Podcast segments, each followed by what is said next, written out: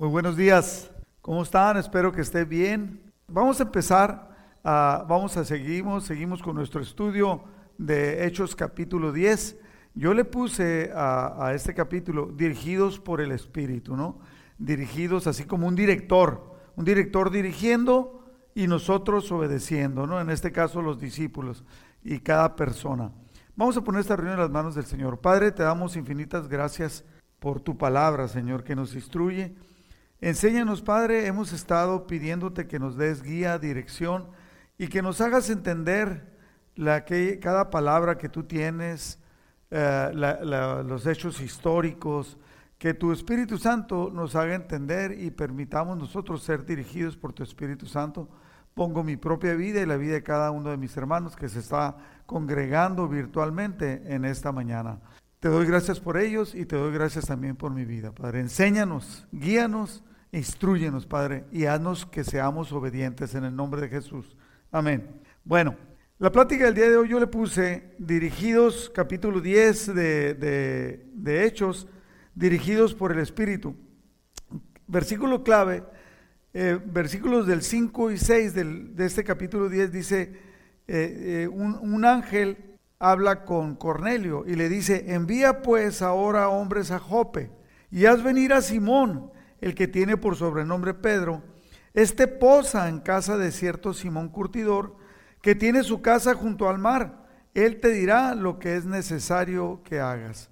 Fíjese para que vea cómo es que está dirigido. En este versículo clave, aunque vamos a analizar al final, le dice a Cornelio, manda hombres, no le dice ve tú, le dice hasta el método, no, manda hombres a Jope, hombres varios y haz venir a Simón, el que tiene por sobrenombre Pedro.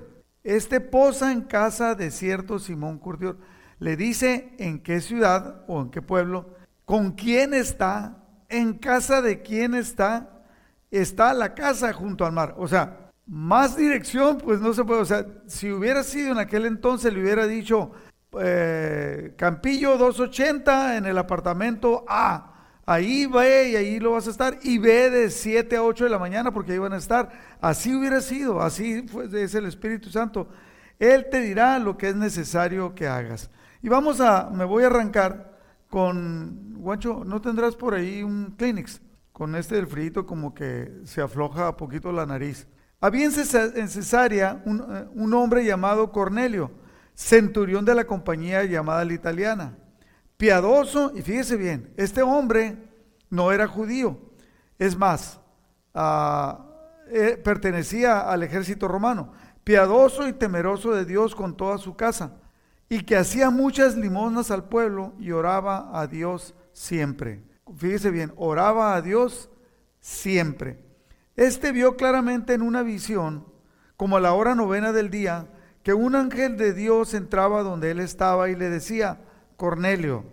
Él mirándolo fijamente y atemorizado dijo, ¿qué es, Señor? Y le dijo, tus oraciones y tus limosnas han subido para memoria delante de Dios.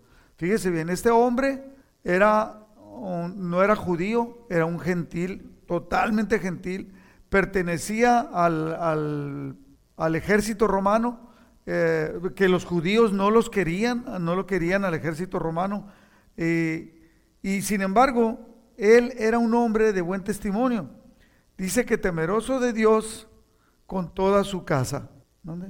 Ya, ya. Eh, eh, o sea, él y, era, él era de testimonio para los de su casa. Y entonces dice que hacía muchas limonas al pueblo y oraba a Dios siempre. Disculpe. Entonces, Dios, al ver cómo era él, que era alguien que lo buscaba, que dependía de él, y que tenía un buen corazón, Dios le, contesta. El ángel se le aparece y entonces él mirándolo fijamente y atemorizado, obviamente con miedo, dijo, ¿qué es, Señor? Y le dijo, tus oraciones y tus limonas han subido para memoria delante de Dios, para que vea el impacto que tiene lo que hacemos. Le dice, envía pues ahora hombres a Jope y haz venir a Simón, el que tiene por sobrenombre Pedro. Este posa en casa de cierto Simón Curtidor, que tiene su casa junto al mar él te dirá lo que es necesario que hagas. Ido el ángel que hablaba con Cornelio, Este llamó, o sea, Cornelio llamó a dos de sus criados y a un devoto soldado de los que le asistían, a los cuales envió a Jope después de haberles contado todo. Versículo 9. Al día siguiente, mientras ellos iban por el camino y se acercaban a la ciudad, Pedro subió a la azotea para orar cerca de la hora sexta. Pedro ni en cuenta que venían unos hombres. Pero él subió, ahora quiero decirle que era una costumbre, eh, cerca de la hora sexta, era una costumbre que después de comer la gente tomaba un tiempo y los que eran piadosos tenían esa costumbre de hacer reflexiones acerca de Dios, meditar en la palabra de Dios, como dice el Salmo número uno.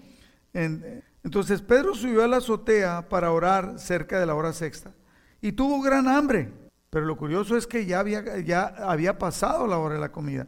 Y tuvo gran, gran hambre y quiso comer, pero mientras le preparaban algo, le sobrevino un éxtasis y vio el cielo abierto y que descendía algo semejante a un gran lienzo que atado de las cuatro puntas era bajado a la tierra, en el cual había de todos los cuadrúpedos terrestres y reptiles y aves del cielo, de todo, animales puros y animales inmundos. Y le vino una voz que le decía, levántate Pedro, mata y come.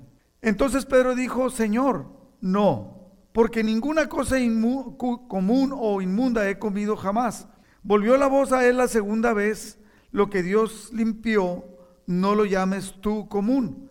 Esto se hizo tres veces, y aquel lienzo volvió a ser recogido en el cielo. Y mientras Pedro estaba perplejo dentro de sí sobre lo que significaría la visión que había visto, he aquí los hombres que habían sido enviados por Cornelio, los cuales preguntando por la casa de Simón llegaron a la puerta. Fíjese bien, Simón el, eh, eh, Cornelio manda a, sus hombres, van eh, días de camino a Jope, buscan a Pedro.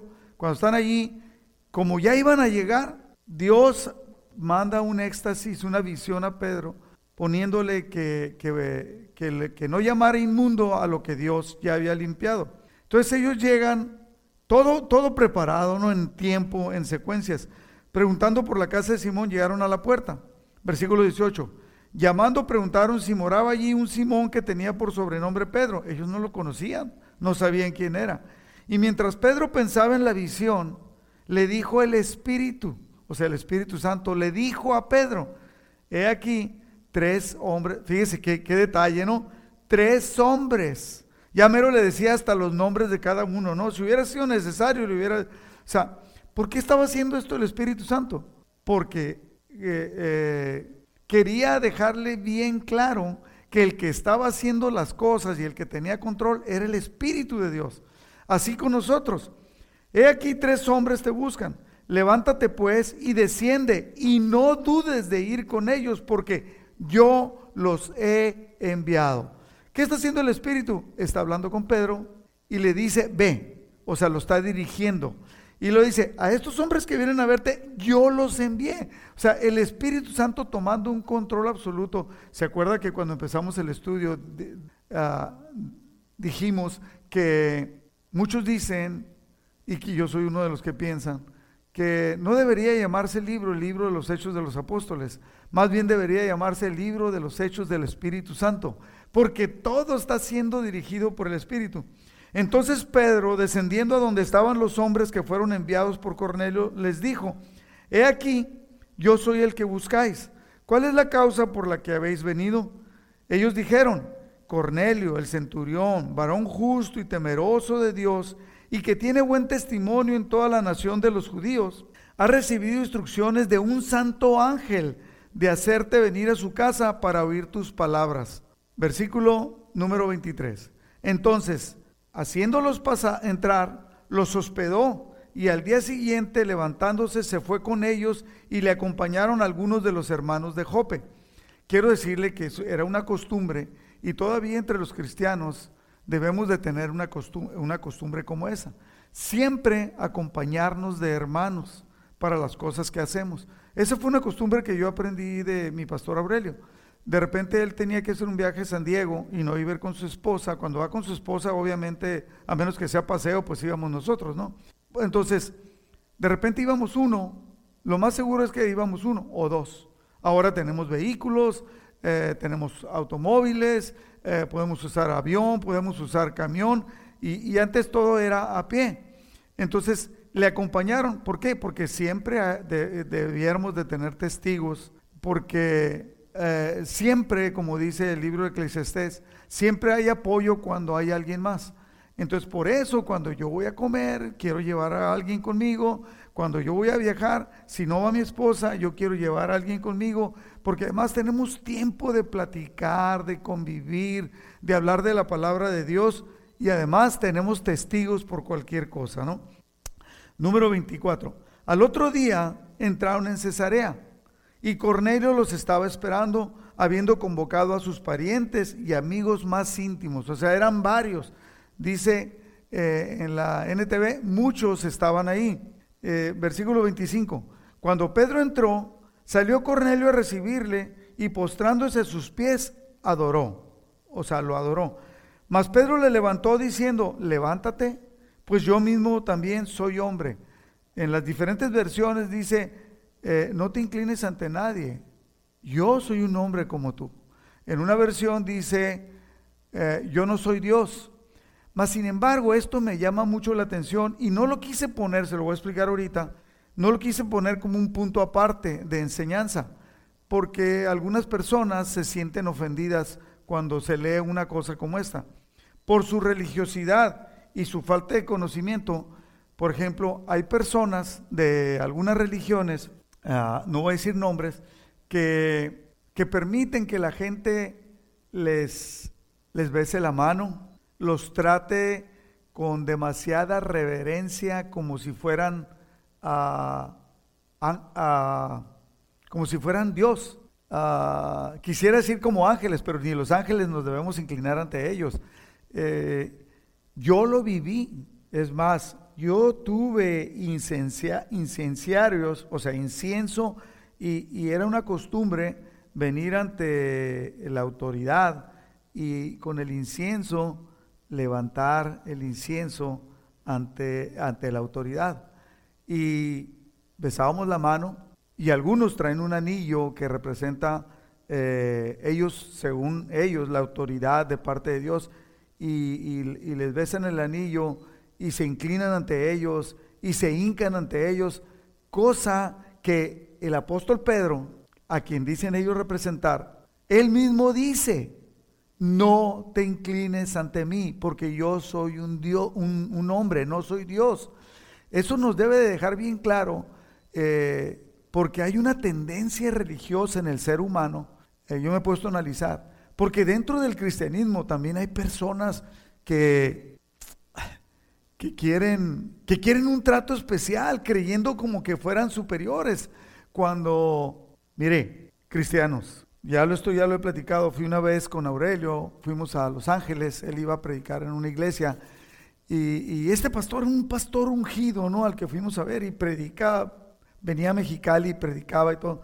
Y cuando llegamos ahí, el trato que tenía la gente con ellos era más que reverencia. Y había tres, tres autoridades. Y tenían unas sillas eh, como altares. Y ellos se sentaban y nadie se les acercaba, ¿no? Se sentaban en ese, en ese lugar y, o sea, un, trato preferencial. Y cuando nosotros, sobre todo en este tipo de congregaciones como la nuestra, que nosotros le, nombramos no denominacionales. No tenemos reglas, no tenemos, no, sí tenemos reglas, me refiero que no tenemos reglas de cuanto que tal autoridad y debe ser tratada de tal manera y todo. No hay tal cosa. Nosotros entendemos, creemos, estudiamos la palabra de Dios y, entendemos que no somos nada especial. Somos llamados por Dios para servirle y no somos más que nadie y, debemos de ser marcados como el apóstol Pablo, ¿no? Así, con humildad, entendiendo que somos la palabra, ellos utilizan la palabra doulos, esclavos, esclavos del Señor, nada más. Un día le dije a una persona que nosotros, él era un encargado de un ministerio y yo estaba encargado de otro ministerio. Y le dije yo cuando miraba que había una actitud, dije, mira, nosotros somos como unos piojitos en las manos de Dios. O sea, tenemos que estar atentos a lo que Él quiere y hacer lo que Él nos mande llamar, sin creer, sin tener ínfulas de importancia o de grandeza. Hasta ahí. Bueno, él le dice, eh, le dice Pedro, levántate, pues yo mismo también soy hombre. Número 27. Y hablando con él, Pedro hablando con Cornelio, entró y halló a muchos que se habían reunido. Y les dijo, vosotros sabéis cuán abominable es para un varón judío juntarse o acercarse a un extranjero. Ponga mucha atención, ponga mucha atención en esto. O sea, pero a mí me ha mostrado Dios. O sea, fíjese bien, no se me ocurrió. El apóstol Pedro me ha mostrado Dios que a ningún hombre llame como uno inmundo. ¿Cómo se lo mostró? A través de la visión que el Espíritu le dio. Por lo cual, al ser llamado, vine sin replicar. Así que pregunto, ¿por qué causa me habéis hecho venir? Entonces Cornelio dijo, hace cuatro días que a esta hora, fíjese viene, ¿eh? el hombre representante de Jesús, un, apóstol, eh, y Cornelio, un, un hombre totalmente neófito, vamos a decir, en las cosas de Dios, sin saber, pero obediente. Dice, hace cuatro días que está, a esta hora yo estaba en ayunas y a la hora novena, mientras oraba en mi casa, vi que se puso delante de mí un varón con vestido resplandeciente. Y dijo Cornelio, y dijo, Cornelio, tu oración ha sido oída y tus limosnas han sido recordadas delante de Dios. Envía pues a Jope y haz venir a Simón, el que tiene por sobrenombre Pedro, el cual mora en casa de Simón, un curtidor junto al mar, y cuando llegue, él te hablará. Así que luego envié por ti, y tú has hecho bien en venir. Ahora, pues, todos nosotros estamos aquí en la presencia de Dios para oír todo lo que Dios te ha mandado. Entonces Pedro, abriendo la boca, dijo, en verdad comprendo que Dios no hace acepción de personas. Fíjese bien lo que dice, ahora comprendo. O sea, pudiera ser que lo sabía, pero hay cosas que nosotros sabemos que no las comprendemos. Y aquí cuando Dios le está marcando, le habla con él, habla con el otro, él comprende que Dios no hace excepción de personas, sino que en toda nación, porque ellos pensaban que solamente la nación de los judíos eran los que Dios los trataba con cariño. Decíamos la, la semana pasada que los judíos consideraban a los samaritanos como, como animales. Y el avivamiento, el primero que marca, que empezó, empezó en Samaria. Entonces, Pedro se había enterado. Entonces, en toda nación, dice, se agrada del que le teme y hace justicia. Versículo 36. Dios envió mensaje a los hijos de Israel anunciando el Evangelio de la paz por medio de Jesucristo. Este es el Señor de todos. O sea, les empieza a hablar de Jesús. Vosotros sabéis lo que se divulgó por toda Judea, comenzando desde Galilea, después del bautismo que predicó Juan. Versículo 38. ¿Cómo? Dios ungió con el Espíritu Santo y con poder a Jesús de Nazaret. O sea, le está hablando del Evangelio. Y cómo este, o sea, Jesús, anduvo haciendo bienes y sanando a todos los oprimidos por el diablo, porque Dios estaba con él. Versículo 39. Y nosotros somos testigos de todas las cosas que Jesús hizo en la tierra de Judea y en Jerusalén, a quien mataron colgándole en un madero. A este levantó Dios el tercer día e hizo que se manifestase, no a todo el pueblo, sino a los testigos que Dios había ordenado de antemano, a nosotros que comimos y bebimos con él después de que resucitó de los muertos. Esto se lo dice para no dejar duda que había estado vivo. Y nos, y nos mandó que predicásemos al pueblo y testificásemos que Él es el que Dios ha puesto por juez de vivos y muertos. De este, de este Jesús, dan testimonio todos los profetas, que, que todos los que en él creyeren recibirán perdón de pecados por su nombre. Versículo 44. Mientras aún hablaba, o sea, Pedro estaba predicando, entonces dice, mientras aún hablaba Pedro estas palabras, el Espíritu Santo cayó sobre todos los que oían el discurso. ¿Sobre quiénes? Sobre todos los que oían. Eran gentiles, ninguno se había bautizado, ninguno sabía nada de Jesús, simplemente Cornelio era alguien que buscaba a Dios y tenía hombres junto a él que también eran devotos, que lo acompañaban, era lo más seguro. Versículo 45. Y los fieles de la circuncisión, o sea, los judíos que habían venido con Pedro, se quedaron atónitos de que también sobre los gentiles se derramase el don del Espíritu Santo. Estos hombres que recibieron el Espíritu Santo eran totalmente gentiles. No estaban circuncidados, no conocían la palabra, no habían estudiado la Torá, no sabían nada de Jesús, simplemente uno de ellos buscaba a Dios. Entonces Pedro, los fieles, o sea, Pedro y los que con él iban, que son los fieles de la circuncisión, se quedaron asombrados porque los oían que hablaban en lenguas y que magnificaban a Dios. Versículo 47. Entonces respondió Pedro, ¿puede acaso alguno impedir el agua para que no sean bautizados estos que han recibido el Espíritu Santo también como nosotros? Imagínense el impacto para Pedro. También como nosotros recibieron el Espíritu Santo. Pero estos ingratos no ayunan, él ha de haber pensado, no, no están circuncidados, no, no saben todo lo que sabemos. Eh, eh, ¿Cómo? ¿Cómo? Ahí vemos la grandeza de Dios y el amor de Dios por nosotros. Entonces se bloqueó. Versículo 48. Y mandó bautizarles en el nombre del Señor Jesús. Fíjese bien cómo dice, ¿eh?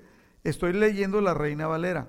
Mandó bautizarles en el nombre del Señor Jesús, entonces le rogaron que se quedase por algunos días. Hasta aquí termina el capítulo 10 de este libro de los Hechos. Y quiero decir, eh, como un preámbulo así general, dice, puede, puede el apóstol Pedro cuando ve que se derrama el Espíritu Santo como ellos, ellos se sentían privilegiados y eran privilegiados. Y ven que el Espíritu Santo viene con la manifestación de hablar en lenguas, y eran lenguas angelicales, mandó bautizarles mandó bautizarles en el nombre de Jesús. Quiero decir dos cosas. Aquí puede implicar, mandó bautizarles, que los que iban con él los bautizaron.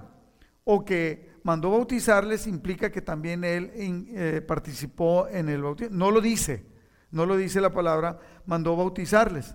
Y lo dice en el nombre del Señor Jesús. Esto ha traído mucha eh, controversia y debates innecesarios, decía yo también el otro día, debates innecesarios porque no está hablando de que tenía que bautizarlos solamente en el nombre de Jesús. El mandato de Jesús es, vayan, prediquen el Evangelio y bautícenlos en el nombre del Padre, del Hijo y del Espíritu Santo. Cuando aquí solamente Pedro dice en el nombre de Jesús, no quiere decir que les, los bautizaba en el nombre de Jesús, que hay congregaciones cristianas que si no, que si te bautizaste en el nombre del Padre, del Hijo y del Espíritu Santo, dicen que el bautismo no vale y te tienen que bautizar solamente en el nombre de Jesús, utilizando estos textos fuera de contexto. ¿Por qué? Porque cuando dice bautizándolo en el nombre de Jesús, es como si dijera, eh, a ver tú, hermano, eh, ve para allá y que Dios te bendiga en el nombre de Jesús. Pero cuando lo que está diciendo, ve en el nombre de Jesús, está hablando de que con toda la autoridad que Jesús da y siguiendo todas las enseñanzas de Jesús. Entonces, siguiendo todas las enseñanzas de Jesús, cuando hablamos de Jesús estamos hablando del Padre, del Hijo y del Espíritu Santo. Entonces, cuando, se, cuando hablamos a nombre de Jesús, estamos hablando con la autoridad del Padre, del Hijo y del Espíritu Santo, que es a quien Jesús representaba. Y es lo que nosotros llamamos que la Biblia no dice, no utiliza la palabra Trinidad, pero sí utiliza de que los tres son uno, el Padre, el Hijo y el Espíritu Santo. Entonces la Trinidad la entendemos por revelación de parte de Dios. Ok, hasta aquí. Yo quiero darle, para poder concentrar eh, este capítulo 10, eh, seis puntos que nosotros podemos aprender de este, de este capítulo eh, para aplicarlo en nuestra vida. Número uno, Dios escucha, observa y contesta a quienes le buscan.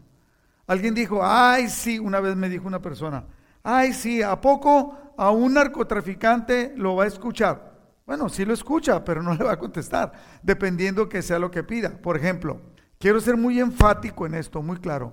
Un ladrón va a ir a robar y, dice, se persina, se santigua, como dicen, y dice, Señor, que no me atrapen ahorita que voy a ir a robar.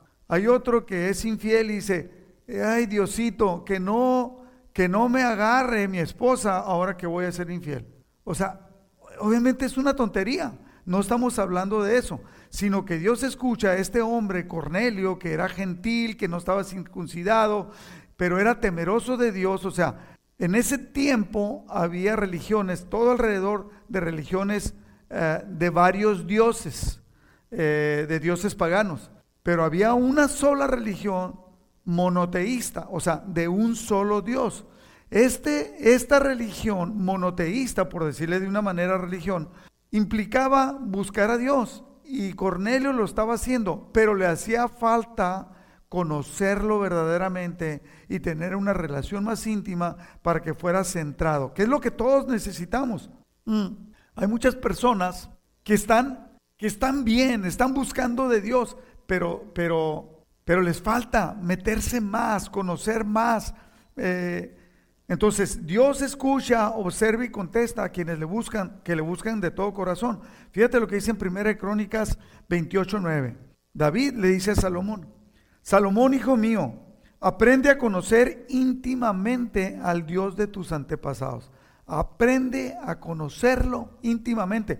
Y eso a muchas personas de las congregaciones cristianas les hace falta, conocer íntimamente a nuestro Dios. Adóralo, le dice. Adóralo y sírvele de todo corazón y con una mente dispuesta.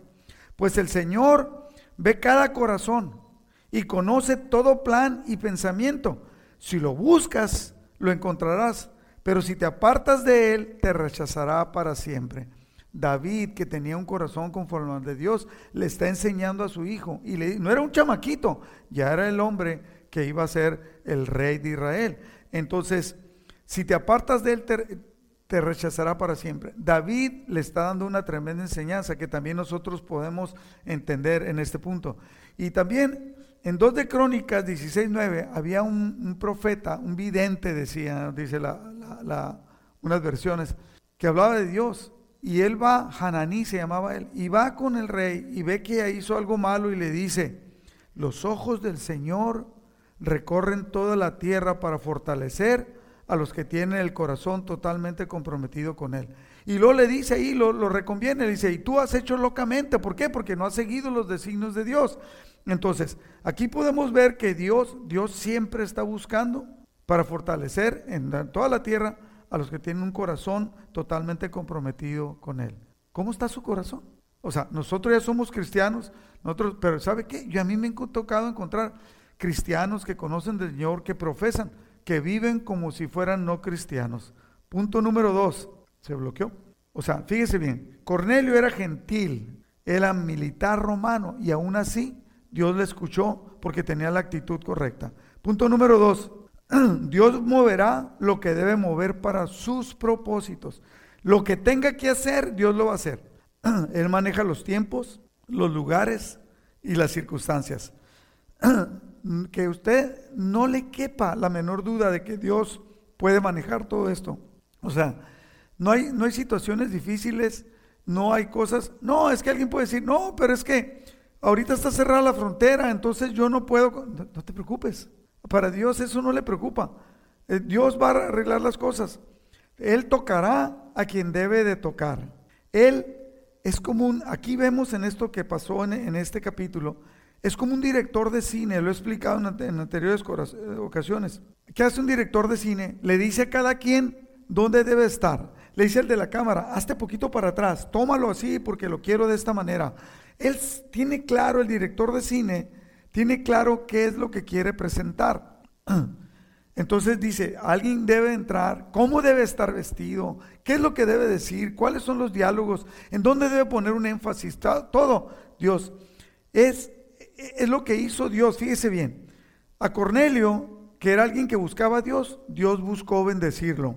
A, Pedro, que era un religión, e, era un religioso, un judío religioso, Dios le da una visión para quitarle la religiosidad y que entendiera que Dios estaba mandando a estas personas. Utilizó a un ángel para que le hablara a Cornelio, pero fíjese bien, digo yo que mueve los tiempos, lugares y circunstancias.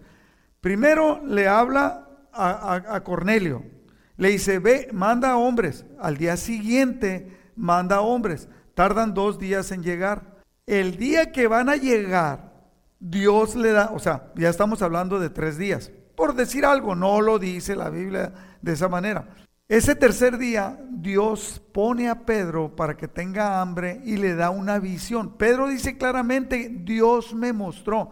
Muchas personas se lo brincan eso. ¿Por qué? Porque quieren seguir siendo religiosos. Entonces dice, no, no es, y, quieren, y que no comas puerco, y que no comas camarón. Ah, ah, bueno, si quieres seguir, pues síguele, no, pero Dios lo cambió. Dios cambió la historia. Entonces le habla Cornelio tres días antes, le habla Pedro ese, esa tarde para que cuando lleguen no tenga duda, y le dice, no tenga duda de ir con ellos. Entonces, Pedro consigue otros, otros hermanos, toma, se van con ellos, llegan con Cornelio y cuando llega, todo, todo, todo ordenado, como si fueran unas piezas de todo, un equipo de algo. Y entonces el ángel le habla a Cornelio y entonces el Espíritu, aquí vemos al Espíritu Santo moviendo a Pedro y derramándose a los gentiles. Pero fíjese otra cosa que toma control el Espíritu. Se derrama en los gentiles, pero ante Pedro. ¿Por qué delante de Pedro? Porque Pedro era la pieza clave en, la religiosidad judía eh, neocristiana, o sea, los nuevos cristianos de, cómo debían de ser la cosa. ¿Por qué? Porque Dios tenía un propósito. Y ese propósito llega todavía hasta nosotros. Punto número tres. En esto que Dios hizo, Dios modificó las reglas, cambió la historia. Un día me junté con una persona que es adventista del séptimo día y, que no comen, no comen, no comen carne. La gran mayoría no come carne. Y este, porque es una manera saludable. Sí, es una manera saludable pero si no fuera permitido, Dios nos los hubiera dicho, no coman esto, no coman esto. Y aquí Dios lo cambió. Dios cambió las cosas, eh, modificó la historia, eh, modificó las reglas que tenían los judíos que iban a ser impuestas sobre nosotros. Entonces, yo no tengo ningún problema, le hablaba yo el otro día con alguien, yo no tengo ningún problema si usted lo quiere guardar. Si usted quiere hacer eso, usted lo puede hacer. Pero no quiera ponérmelo a mí porque yo aquí puedo ver cómo Dios cambió las reglas y entonces modificó la historia. Cambió la historia por quién? Por nosotros, por los gentiles. Porque nosotros no podíamos entender, ni podemos entender toda la religiosidad judía. Eh, entonces Dios tiene un propósito para nosotros. Cambió las reglas de la comida, lo inmundo lo hizo aceptable delante de él y cambió la mentalidad religiosa de Pedro. Fíjese cómo la cambió.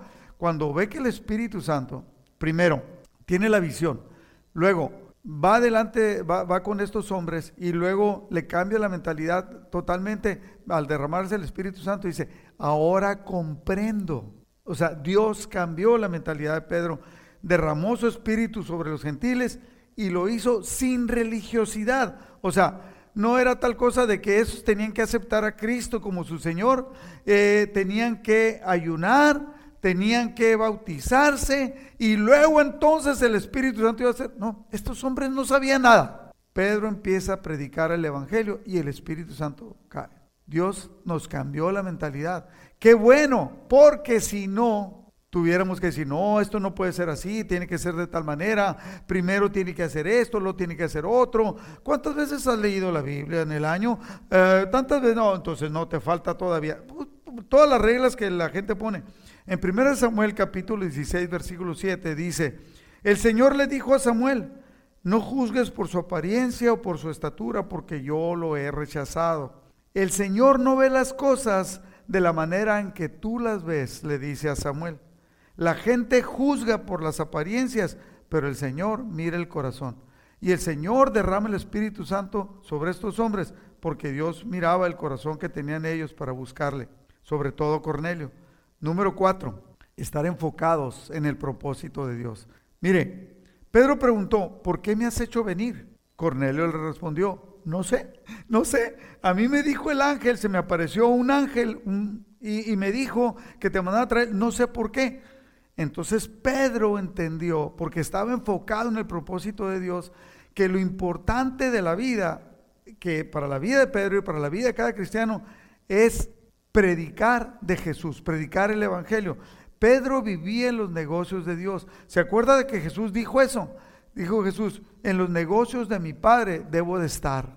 O sea, entendidos, enfocados, y, y, eso ahora nos toca a nosotros, a los cristianos.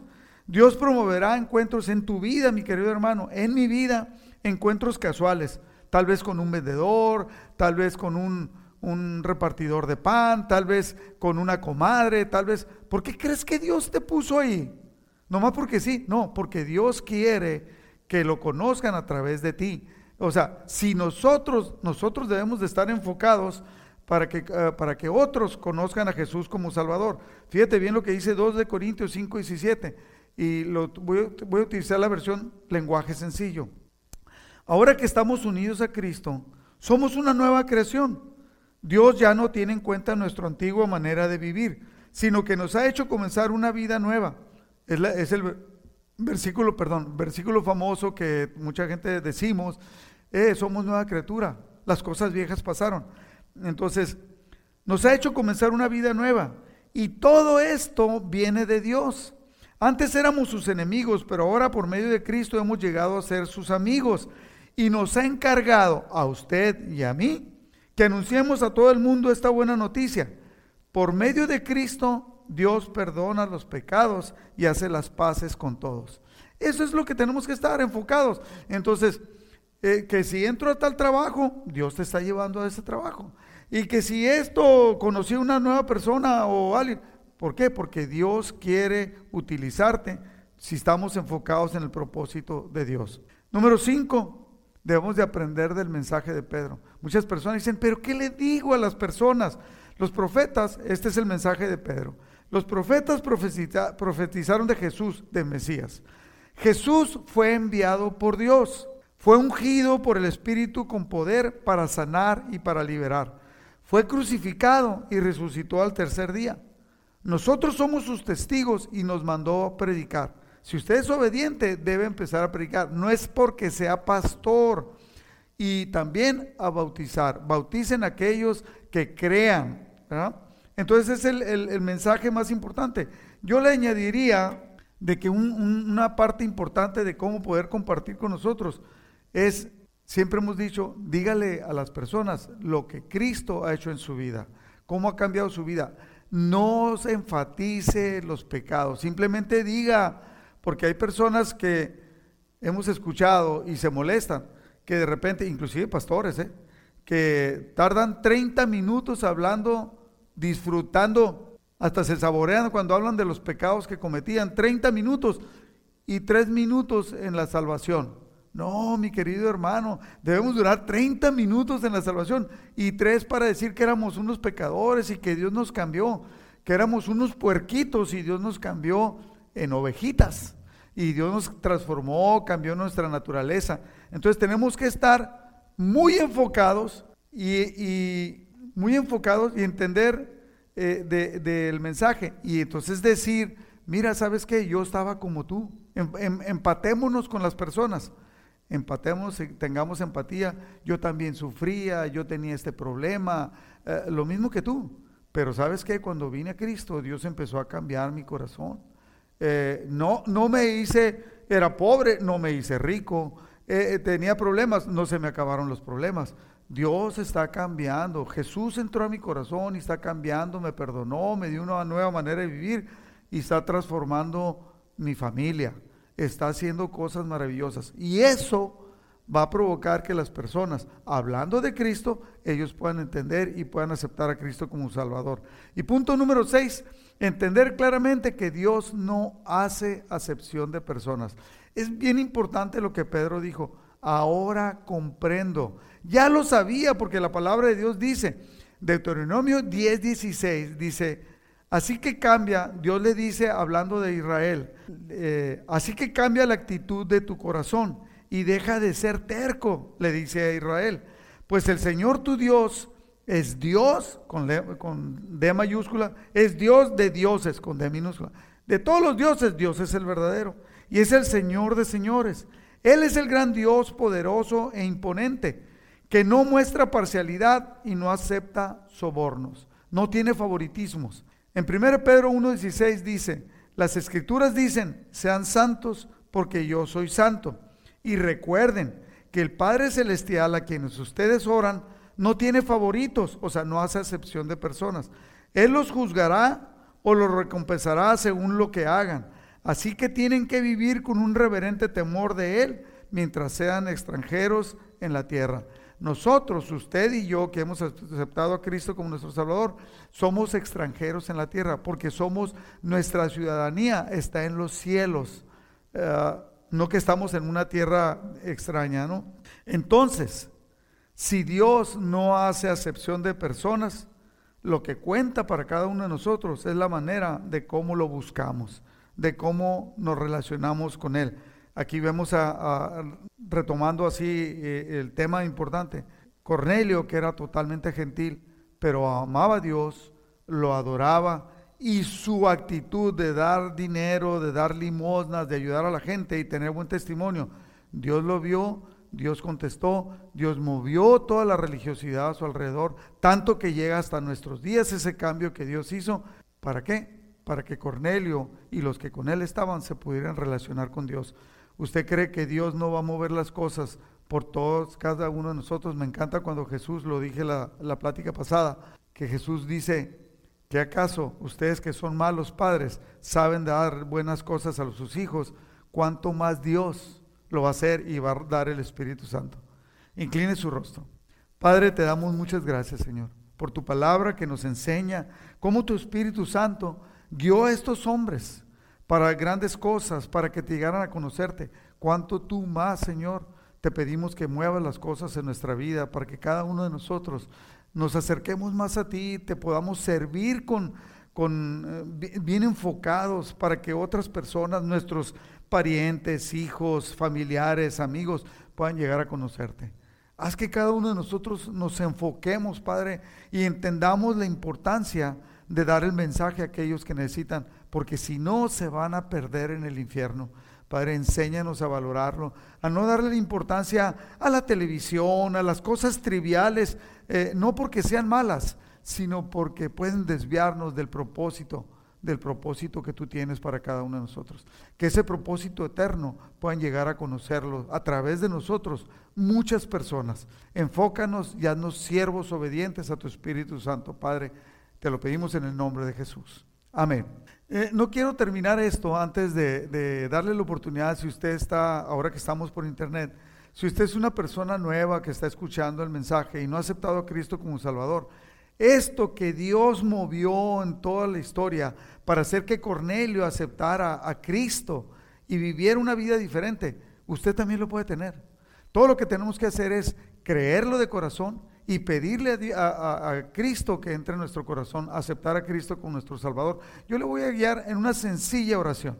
Repita conmigo, Señor Jesús, te acepto como mi Señor y Salvador. Y te pido que entres a vivir a mi corazón y cambies mi manera de vivir. Perdona mis pecados, he vivido de una manera eh, como solamente yo quería, sin tomarte en cuenta, o tal vez creyendo y teniendo una falsa religiosidad en mi vida pero te pido que me cambies, así como lo que leímos hoy, que tú me cambies y me lleves a vivir de una manera diferente. Te reconozco como Señor de mi vida, como el Salvador que diste tu vida por mí. Te doy gracias, Padre. Si usted hizo esta oración, yo le aseguro que su nombre ha quedado escrito en el libro de la vida y le exhorto a que cambie totalmente su manera de vivir, que se empiece a congregar, que empiece a orar, que empiece a leer la palabra y que se junte con personas que aman a Dios para que usted pueda crecer en sabiduría y en conocimiento. Que Dios le bendiga.